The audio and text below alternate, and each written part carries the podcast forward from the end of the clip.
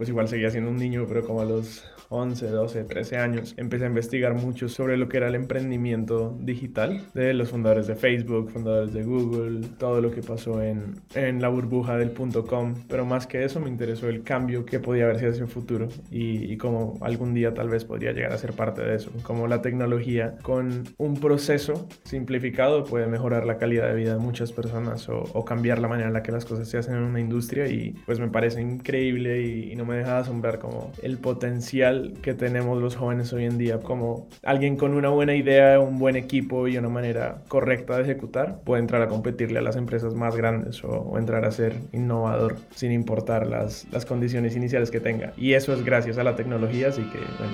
En esta década se cambian paradigmas y no es necesario pasar ocho horas al día de lunes a viernes encerrados en una oficina. El lugar desde donde se trabaja cada vez es menos relevante en la ecuación del éxito y la productividad.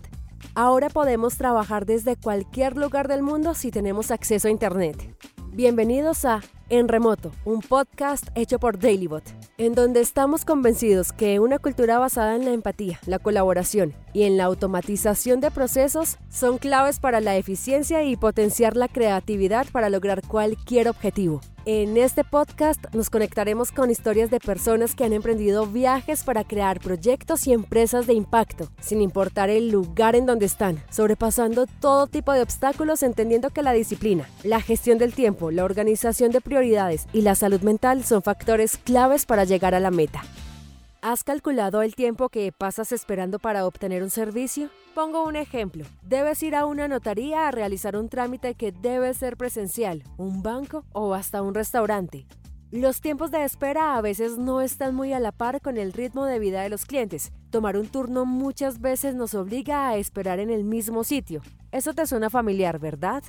El problema no es pasar el tiempo esperando, el problema es perderlo, porque como no nos podemos mover, pues nos toca quedarnos ahí y perdemos mucho tiempo. Para esto, queremos presentarte a Mateo, la voz que escuchaste y el protagonista de este episodio. Mi nombre es Mateo Bolívar, tengo 20 años, actualmente vivo en, en Suiza, en San Galen, y, y estoy coordinando mis dos empresas que están operando en Colombia, algunas también estamos mirando oportunidades acá en Europa. Mateo tiene tan solo 20 años, eso, según las clasificaciones etarias, estaría en un segmento denominado los centennials. Hay proyecciones que suponen que para 2025 los millennials, o sea, los que nacimos más o menos entre el 80 y el 95, representarán aproximadamente el 70% de la fuerza laboral mundial y posiblemente los centennials un 30%.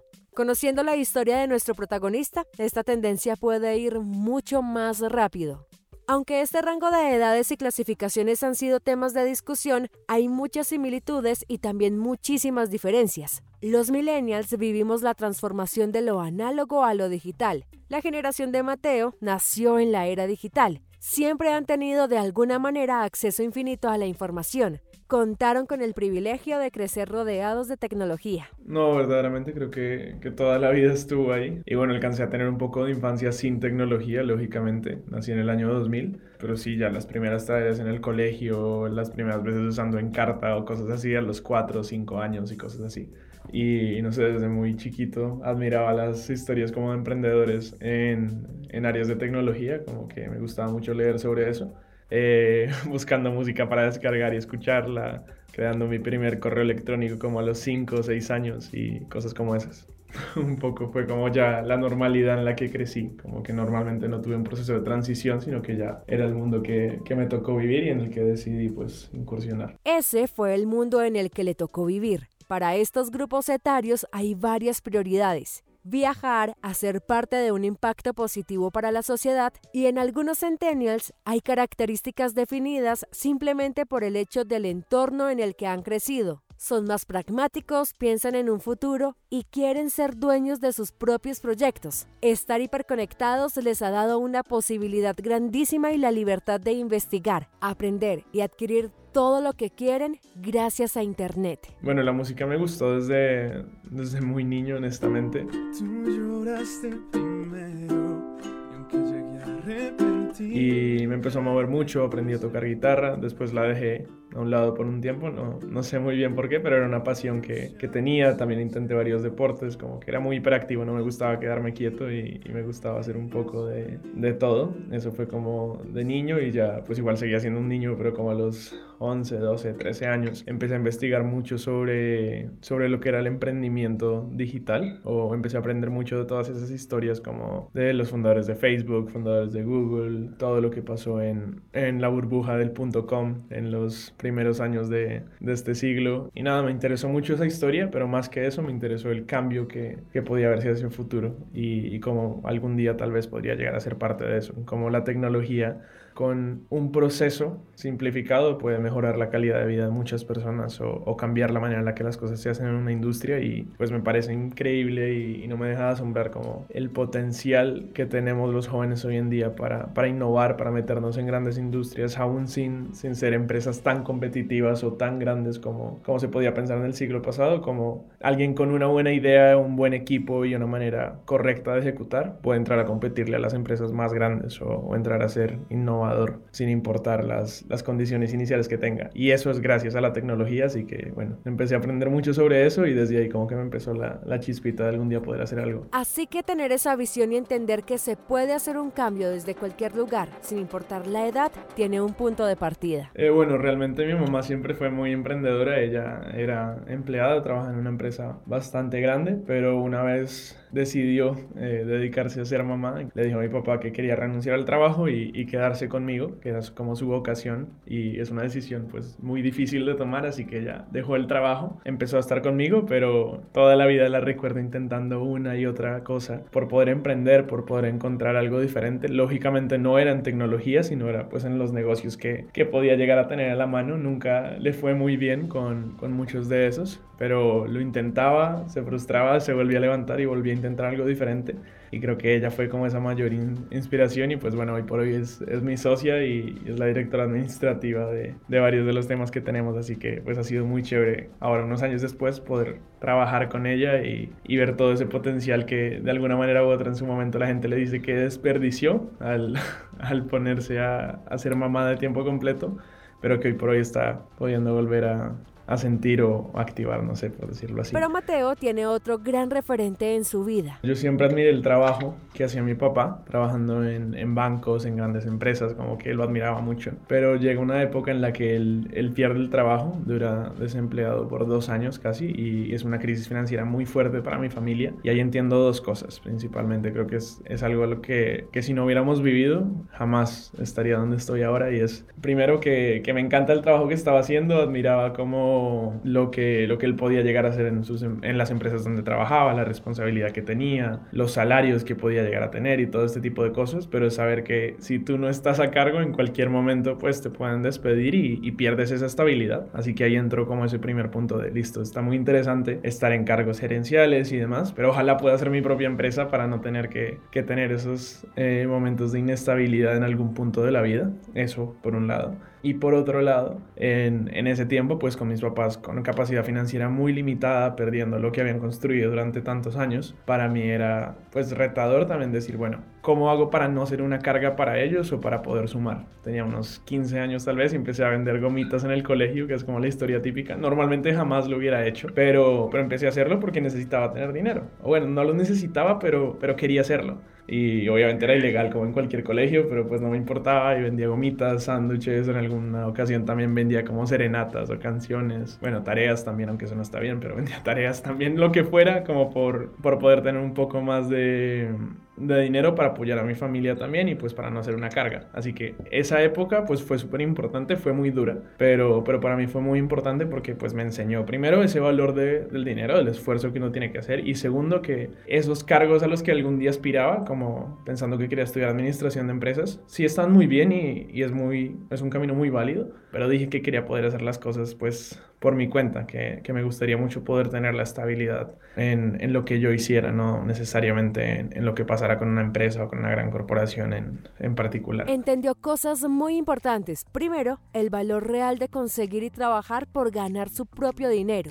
Dos, entendió la importancia de los cargos y carreras tradicionales, pero sobre todo la idea de hacerlo por su cuenta. Y tercero, que fallar en un emprendimiento no está mal, se trata de persistir y volverlo a intentar. Tuve mi entrevista de admisión y posteriormente mi entrevista para, para ganarme la beca, tengo una beca del 100% en, en la universidad. Mi, mi argumento principal era que creo que lo que puedo aprender ahí es completamente aplicable a mi camino como emprendedor. Ya lo había decidido, ya sabía que quería montar mi propia empresa, no sabía si iba a ser en primer semestre cuando me graduara o en 10 años después de estar en el mundo laboral, pero sabía que era algo que quería hacer y lo que podía aprender en negocios pues me iba a formar mucho para, para poder ser un mejor profesional y, y pues bueno, un mejor empresario. Mateo estudia Administración de Negocios Internacionales en la Universidad de La Sabana en Bogotá. Entonces Mateo ya sabía que quería ser emprendedor y tenía muy claro el sector que quería abarcar. No, realmente siempre sabía que iba a ser tecnología, eso sí no, no lo tuve pues en duda.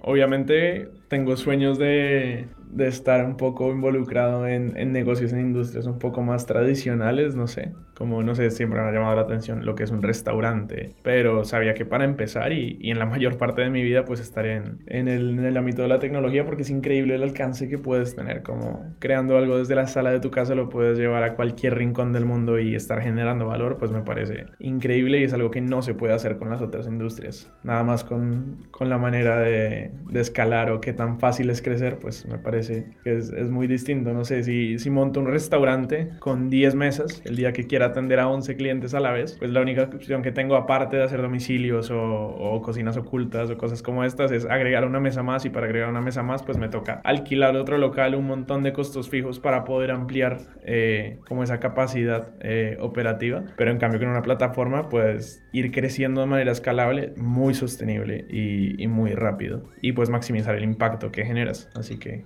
eso sí lo tenía claro. Nuestro protagonista ha dicho algo muy importante. Trabajar y emprender en el sector de la tecnología tiene muchas ventajas. Una de ellas es poder hacerlo en remoto y ver escalar el negocio desde cualquier lugar. Aprovecho esto para contarles que en DailyBot pueden encontrar la herramienta adecuada para realizar el seguimiento de cualquier tipo de proyecto. No importa el sector en el que ustedes se encuentren, la tecnología está muy familiarizada con estas plataformas, pero el mundo nos ha llevado a tomar otras decisiones. En este caso alterno que comenta Mateo, un restaurante también necesita realizar diferentes seguimientos, organizar horarios de equipos de trabajo, saber cuándo debo realizar mis pedidos con mis proveedores, encontrar bloqueos en el funcionamiento administrativo o ejecutivo, en fin. Todos los proyectos necesitan tener un orden y DailyBot puede ayudarlos de manera simple, práctica y muy eficaz.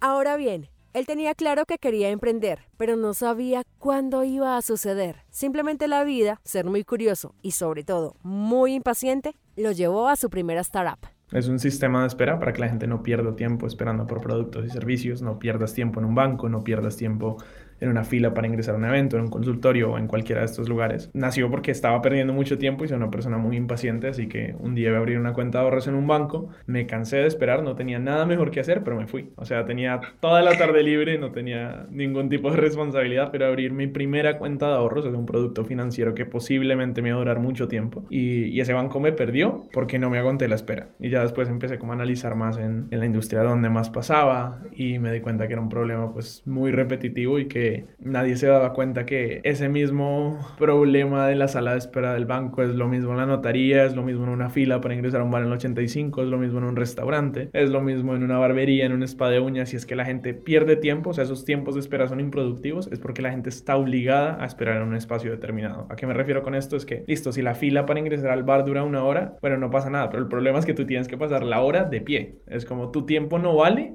a menos de que estés aquí físicamente. En la sala de espera lo mismo, te damos el papelito, pero si te vas, pues corres el riesgo de que pase tu número y no estés acá pendiente de la pantalla y lo perdiste. Empecé a entender mucho de eso y dije, bueno, pues ¿por qué no, no crear algo? Llegué a mi casa a buscar en Google una aplicación para descargar y usar la próxima vez que fuera a un banco para no perder el tiempo porque me parecía muy obvio y no encontré ninguna. Después me di cuenta que sí existían, pero eran muy malas.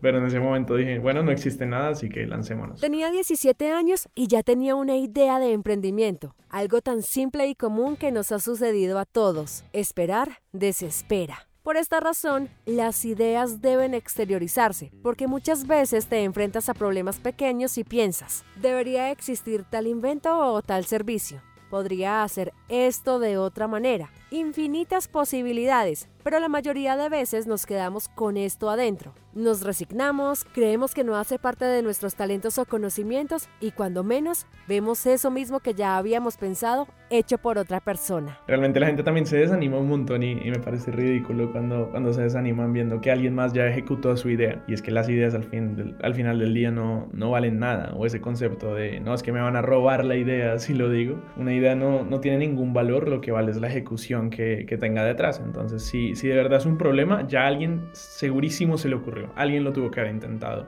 así sea en el mismo lugar donde estás o en el otro extremo del mundo, pero alguien lo tuvo que haber intentado y puedes aprender de esa experiencia y ver cómo, cómo puedes sumar o, modificar a lo que se hizo para, para innovar, porque la gente muchas veces se desanima y dice, no, ya hay mucha gente haciéndolo, ya mucha gente lo intentó, pero nunca se ponen a pensar, bueno, este es un problema claro, el mercado es enorme, ¿qué puedo hacer yo diferente a lo que ya está en el mercado? ¿Cómo puedo innovar? ¿Cómo puedo dar un paso más allá? Porque, pues sí, la fácil es decir que todo ya está hecho, pero creo que en el día a día nos podemos encontrar con muchas oportunidades. El tema es, pues, estar dispuesto a a cambiar las cosas. Todos los días podemos encontrar problemas y con esto muchas oportunidades para desarrollar ideas. Mateo encontró la forma de esperar en remoto y todo este trabajo lo hizo casi solo. Eh, bueno, pues empecé solo. e intenté buscar algún cofundador en la parte técnica más que todo, como, no sé, me imaginaba un desarrollador con quien pudiéramos trabajar juntos y todo este tipo de cosas y bueno, no, no pasó.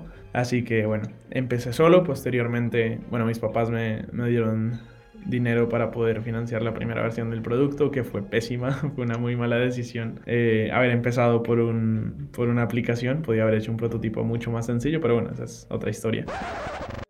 Tener una idea o un problema con una posible solución es el primer paso. La experiencia de Mateo en su propia inexperiencia, valga la redundancia, es muy importante si quieres tomar el camino de emprender. Este es un concepto muy común en, el emprendimiento, de hecho hablo de ese pues bastante seguido cuando doy mentorías a algún emprendedor o alguna charla y es el concepto del producto mínimo viable, que seguramente si alguien está relacionado con emprendimiento lo habrá escuchado y en, en resumen es lo mínimo que necesitas para validar tu idea. Dices, listo, el producto mínimo viable es la primera versión de mi aplicación, pero al final del día el producto mínimo viable no es eso, sino es de nuevo lo mínimo que necesitas para validar tu idea. ¿Cómo validar una idea? Es al final del día es una hipótesis. Entonces si yo tenía la hipótesis de que la gente podía estar esperando, o sea que los tiempos de espera iban a ser iguales, pero que la gente no tenía que estar físicamente y que les íbamos a enviar una notificación para que supieran cuándo volver, no tenía que desarrollar una aplicación. Podía pararme yo sin tener ningún tipo de, desarrollo hecho, pararme al lado de la caja en un banco, o bueno, de la máquina de turnos en un banco, hablar primero con el gerente, pedirle permiso, o en un restaurante, no sé, cualquier ejemplo. Y cuando la gente fuera a tomar cada número, a sacar cada número de la máquina, decirle, mira, por favor, o bueno, si quieres, dame tu número de teléfono, yo anoto acá que este número de teléfono es del turno turno 44. Yo voy a estar aquí sentado en la sala de espera del banco todo el día viendo los números y cuando vea que vamos en el 42, te voy a mandar un mensaje por WhatsApp avisándote, hey, ya casi es tu turno, ya puedes venir, ya puedes ir acercándote al banco para que sea tiempo. Con eso tú puedes ir a hacer cualquier otra cosa y yo te voy a, a mandar un mensaje cuando, cuando sea el momento, ¿te parece? Podía hacer eso, obviamente no era muy práctico, pero si te pones a pensarlo, lo podía hacer con 10 personas. Podía recibir la validación de esas 10, cuántas volvieron, cuántas no volvieron, a cuántas les gustó la idea. Y ya con eso podía ver, bueno, si funciona, si si revisan el celular, el celular sí sirve para notificarles. Algunos los podía notificar dos turnos antes, otros tres, otros de inmediato, para poder empezar a medir cómo funcionaban las cosas. Si eso servía, descongestionaba la sala de espera, a la gente le gustaba o estaban incluso a pagarme, no sé, 100, 200, 300 pesos por ese tema, empezar a cobrarle después a, a ese establecimiento por ofrecer ese servicio. Después montaron un módulo sencillo que automatizara el envío de esos mensajes de, de WhatsApp, un módulo que podía costar menos de 500 mil pesos en desarrollar. Empezar a licenciar ese módulo, así sea una página, pero intentar replicarlo en varios puntos de venta y ver que funciona. Una vez tenemos eso, ya tenemos una base de usuarios, ya tenemos clientes, después pagamos el API oficial de WhatsApp para que todo llegue así desde una cuenta verificada. Le colocamos la marca de EasyLine y ya empezamos a tener, no sé, al día 2.000, 3.000, 4.000, 5.000 turnos generados de esa manera orgánica con una notificación vía WhatsApp. Y al final, cuando ya tenemos esa base, cuando ya tenemos clientes, ya tenemos tracción, pues lo único que podemos hacer es, ahora sí, sacamos la aplicación, los notificamos a todos y ahora descarga la aplicación porque te tenemos esto, esto, esto, esto y esto. Ese hubiera sido el camino perfecto. Si, si me lo preguntas hoy, o suena súper idealista y obviamente muchas cosas en el camino hubieran cambiado o me hubiera dado cuenta de que, la de que las cosas no servían bien, pero me hubiera ahorrado mucho tiempo y muchísimo dinero también. En cambio, si me iba a hacer la aplicación desde el principio, duraba, me dijeron que se iba a demorar un mes y medio y que me iba a costar X. Se demoró ocho meses y medio y me costó 3 o 4X. Al final del día, pues era un desgaste enorme. Yo decía, sí, ya casi va a estar, ya casi va a estar, ya casi va a estar. Y cuando salió era una mierda. A mí no me gustaba, no me gustaba la funcionalidad. A veces la gente no entendía cómo funcionaba. Y desde el primer momento que la tuve en mis manos, yo sabía que eso no iba a ser un producto escalable. iba a ser algo que me servía para validar. Y lo hice, empecé a ganar usuarios, mostré eso a mi primer ángel inversionista, confió en mí. Y bueno, ya después pude empezar a trabajar eh, con una empresa de, desarrollo más grande, haciendo el, el producto de manera óptima, justamente con Popcorn, que entiendo Ricardo estuvo acá también. Y es lo que debía haber hecho en, en mi momento. Pero, pero bueno, no, no pasó pero me sirvió mucho para, para entender y hoy por hoy pues creo que es, es una lección que es, es, muy aplicable cada vez que alguien vaya a empezar un, Las oportunidades en algunas ocasiones se presentan una sola vez. Ahí es cuando nuestra intuición y nuestra capacidad de discernir sale a flote, ya sea por experiencias pasadas, por ideales que tenemos por cumplir o simplemente por el reflejo de nuestro alrededor. Una cosa es la casualidad que es una combinación de circunstancias que no se pueden prever ni evitar y que se caracteriza con acontecimientos imprevistos. La causalidad es la relación entre una causa y su efecto o resultado ante cualquier situación. ¿A qué voy con todo esto de las oportunidades, casualidades y causalidades? Pues que Mateo se dio, por decirlo así, el lujo de rechazar y decirle no en diferentes ocasiones a los productores de Shark Tank, uno de los programas más importantes para emprendedores. Para él era súper importante ir paso a paso, pero sin perder el tiempo. Por eso, en una actividad de su universidad, llegó la luz de su camino. Bueno, el Bar del Emprendimiento fue el, el primer evento en el cual yo hice el pitch en, en público. Siempre lo, lo, hacía como para mi familia o mis amigos o en el, el Centro de Emprendimiento e Innovación de mi universidad, que, que, es muy bueno, el 6. Ellos son parte de la Alianza por el Emprendimiento y sacaron este evento. Y ahí básicamente lo que hacías era tipo Shark Tank, que cualquier emprendedor admira Shark Tank, entonces era como ese formato, así era como lo vendían. Pero pues no había inversión de por medio, solamente era jurados con experiencia que te iban a dar feedback lo más duro posible, pero para que recibieras validación, para que tuvieras la experiencia de pararte en un escenario, exponer ante personas y darte visibilidad. O sea, había una red pues muy importante en, en ese momento. Bueno, fui, fue mi primera presentación, nunca me había vestido elegante como para un evento de estos y, y, bueno, fue, fue muy gracioso, yo estaba temblando, por ahí tengo el video de ese primer pitch y, y da vergüenza verlo hoy por hoy. No me dejé ganar de los nervios, hablé de lo que estaba haciendo, les gustó mucho, gané esa edición del, del, Bar del Emprendimiento, el premio era pues el reconocimiento, la visibilidad, apoyo de red de mentores y, todo este tipo de cosas de las distintas eh, entidades de emprendimiento que estaban soportando el evento. Entonces tenía unas tarjetas de presentación que realmente eran lo menos profesional posible, era casi que una cartulina con el logo de, de EasyLine, mi nombre, mi, mi correo de Gmail y mi número de teléfono personal, pero bueno, así lo hice eh, entregué varias de esas tarjetas incluso sin saber a quién, no, no tomé el trabajo de, anotar nombres ni mucho de esto, era la primera vez que, que asistí a algo como esto, ni guardé números, solamente pues estaba viviendo la experiencia ese día y unos siete meses después, por cosas de Dios, me llaman de, de Shark Tank y me dicen, mira, recibimos la tarjeta, estuvimos o, o, sabemos lo que hiciste en el bar del emprendimiento y queremos saber si todavía sigues trabajando en, en, en EasyLine. Yo estaba en clase, tuve que salir de clase a contestar la llamada y pues no lo podía creer porque para mí era un sueño. Literalmente pasaba días pues cuando veía el programa, mientras estaban en propagandas, me ponía a caminar por la sala de mi casa imaginando el día que fuera a ir allá, solo que me lo imaginaba pues en un momento muy distinto. Hasta ahora estaba empezando, no tenía atracción suficiente y, no estaba seguro de que las cosas fueran a salir bien. Estaba muy inseguro y, y, mi decisión fue decirles, mira, en este momento no estoy listo. Me encantaría, gracias por tenerme en cuenta, pero si quieren para la, para la próxima temporada, en, en uno o dos años me, me, llaman y ahí voy a estar y espero cuando eso tener resultados mucho más grandes para, para mostrar. Así que bueno, gracias. Me dijeron, no, igualmente te vamos a enviar la documentación al, al correo en caso de que cambies de decisión. Y yo, bueno, está bien. Me la enviaron, jamás abrí el correo, después me empezaron a llamar muy seguido a escribirme por WhatsApp también hasta que tuve que guardar el número del cual llegaban las llamadas y cada vez que veía la llamada entrante colgar cuando veía el, el nombre de Shark Tank ahí porque en verdad tenía mucho miedo. Le pregunté a mis papás, a mis mentores, a mis amigos, al centro de emprendimiento y todo el mundo me decía que no lo hiciera, pensando en que, en que podía ser una experiencia muy negativa en caso de que las cosas salieran mal. Ese miedo tan tonto que tenemos muchos de que no, nos van a robar la idea o que sencillamente pues me iban a, no sé, a humillar, que las cosas no iban a salir bien. Y tenía como toda esa inseguridad ahí presente y dije, no, voy después cuando tenga como más cosas por mostrar porque sentía que estaba muy lejos de, de mi visión completa. Sin embargo, pues me siguieron insistiendo hasta que me invitaron a una reunión presencial, me convencieron y me dijeron, al final del día lo único, lo peor que puede pasar es que no recibas inversión, pero la experiencia que vas a tener ahí, el, el exposure que, que te vamos a poder dar, y también pues lo que te va a formar a ti como persona, el, el estar participando aquí como el emprendedor más joven, creo que, que va a ser invaluable. Y, y, si haces las cosas de la manera correcta, es casi imposible que te vayas sin un buen trato o al menos con un buen contacto. Y bueno, así fue. Eh, eso hice y desde ahí creo que, que, la vida me cambió también, gracias a Dios. Alex Torrenegra es una de esas figuras del emprendimiento que desde siempre ha estado convencido en el trabajo y ejecución en remoto. Y seguramente vamos a escuchar hablar muchísimo de él. Fue la persona que apostó por la startup de Mateo, pero en el capítulo él le pidió a Mateo retirarse de la universidad. Lo que no sabía la gente era el contexto en el que él lo hacía. Bueno, Alex tiene una visión clarísima y, muy respetable, al igual que la tienen muchas personas, sobre que el sistema educativo hoy por hoy no tiene mucho sentido.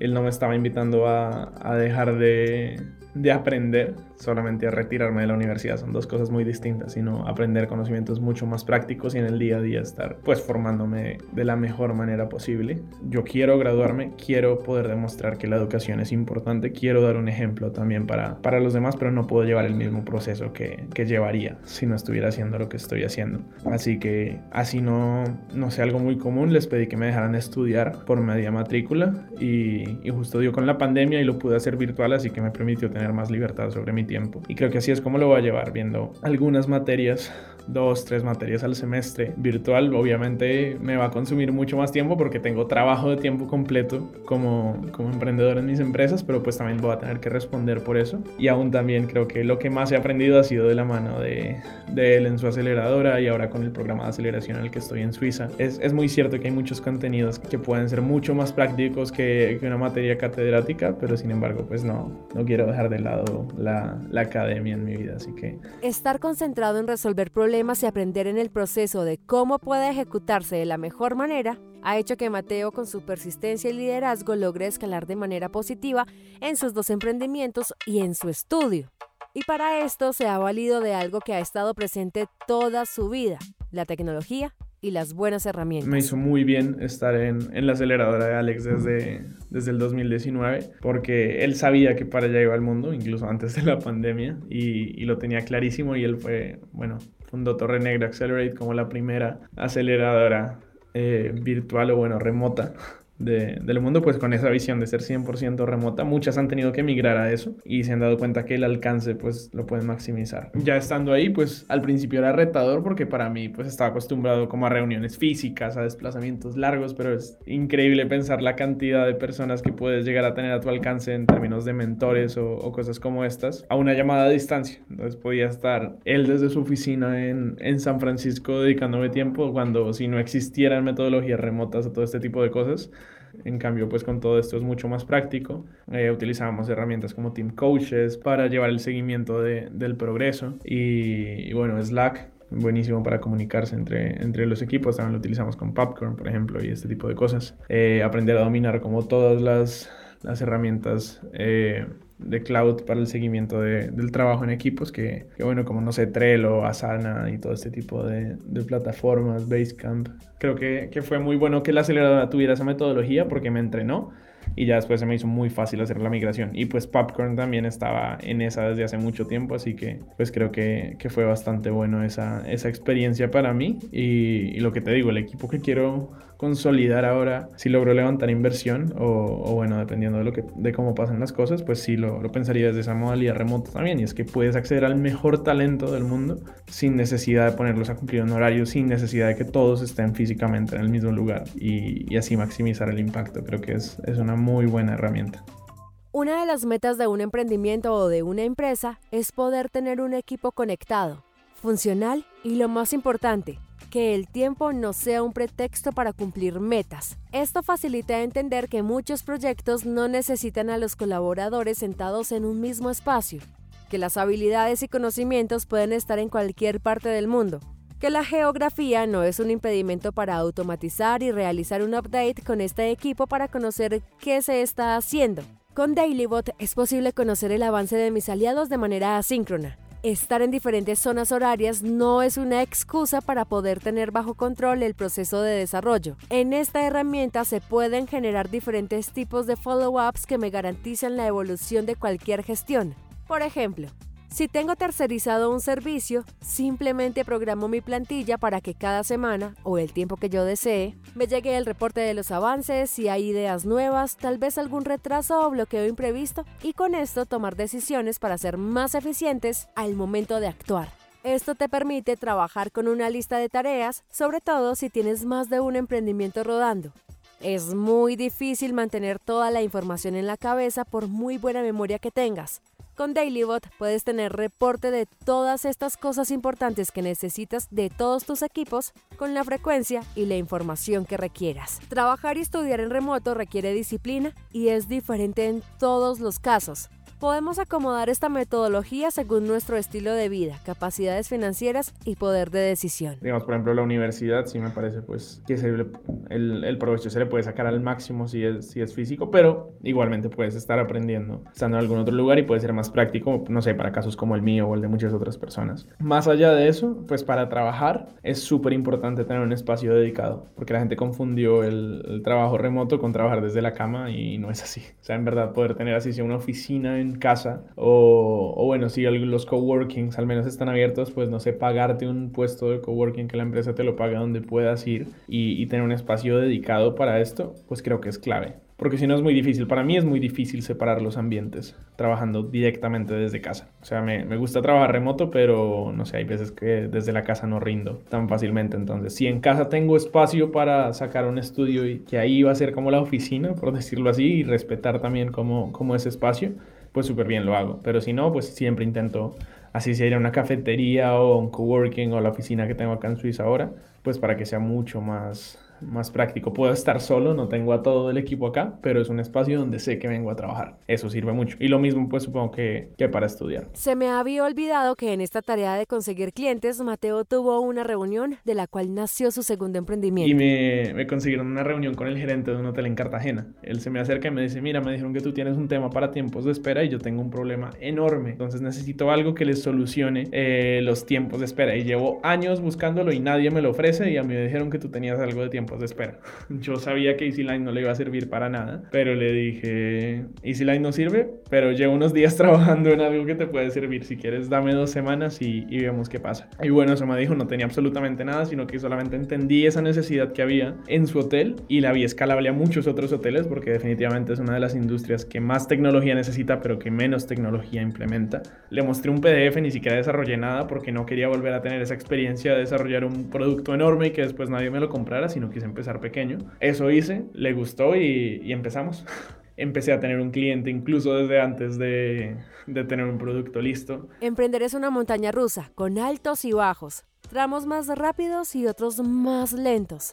Lo importante es hacerlo, dejar que las ideas se ejecuten, que si ya fallamos en un emprendimiento, eso no significa que nuestra siguiente idea sea mala. Esa experiencia nos enseña a modificar cómo hacemos las cosas y sobre todo nos sensibiliza para aprender de los demás. Eh, bueno, la primera es que ellos sean sus mayores fanáticos y, y que se puedan dar ánimo a sí mismos porque no es un proceso que sea fácil y donde van a recibir muchísimos nos y donde van a tener muchos momentos de frustración, pero tienen que tener ese optimismo siempre y creer en lo que están haciendo. Si ellos no se lo creen, nadie más se lo va a creer. Pero tampoco pasar la línea de, de ser tercos. Es una línea muy delgadita donde tú crees en lo que estás haciendo, pero también tienes la oportunidad de escuchar también qué te dice el mercado. Si el producto es bueno o no bueno, listo, ya sabes, tienes que cambiar de idea. O, o si en el proceso te dan un consejo muy útil, pues lo tomas. No, no todo tiene que ser negativo, no todo es intentando como dañar tu proceso como emprendedor, sino a veces son, son comentarios que intentan sumar. Pero al final del día el que toma la decisión eres tú. Entonces es ese, ser el fan número uno, pero también tener muy, muy clara esa autocrítica y, y ser muy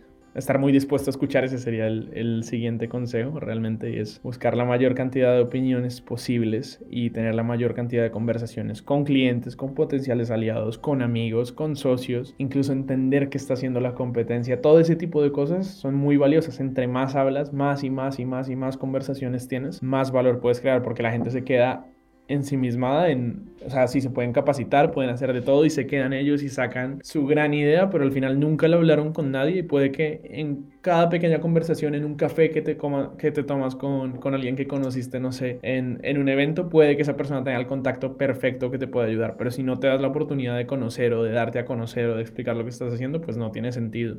Que piensen global, esa es la, la respuesta más fácil y la más clara es que no piensen limitado al lugar donde están, sino que ahora con, con, todo lo que estamos viviendo es una oportunidad única para, para ser emprendedor y para maximizar el impacto. Pero gracias a que entendí eso, a veces nos quedamos con, no, es que yo estoy acá y acá nadie lo está haciendo y eso está bien, pero si tienen una visión global de a dónde pueden llevar las cosas, creo que, que cambia por completo y pueden tener como un panorama muchísimo más claro de dónde ir. Y como dijo el protagonista de este episodio en algún momento, el problema no es pasar el tiempo esperando, el problema es perderlo. Por eso los invitamos a no desistir, a rodearse y conectarse con personas que los ayuden a crecer. Vivir en un mundo hiperconectado tiene muchas ventajas. Abre las posibilidades de potencializar las ideas que, como Mateo, sin perder su juventud y aprovechando las oportunidades que le da la vida, pasa el tiempo concentrado en resolver problemas, seguir creando, usando la tecnología. Deseamos que en este episodio hayan podido encontrar respuestas, herramientas para tomar la decisión de emprender en remoto. Si este contenido te gustó, recuerda recomendarnos a través de redes sociales y también suscribirte desde cualquier plataforma desde donde nos estés escuchando. La investigación, diseño de sonido y creación del podcast es una coproducción para Dailybot. Yo soy Laura Mendoza y si quieres recomendarnos algún emprendimiento, tienes una historia para contar o quieres decirnos algo, puedes escribirnos a enremoto@dailybot.com o ingresar a www.dailybot.com/podcast. Este es un espacio donde queremos inspirar a nuevos emprendedores y profesionales a construir desde cualquier lugar.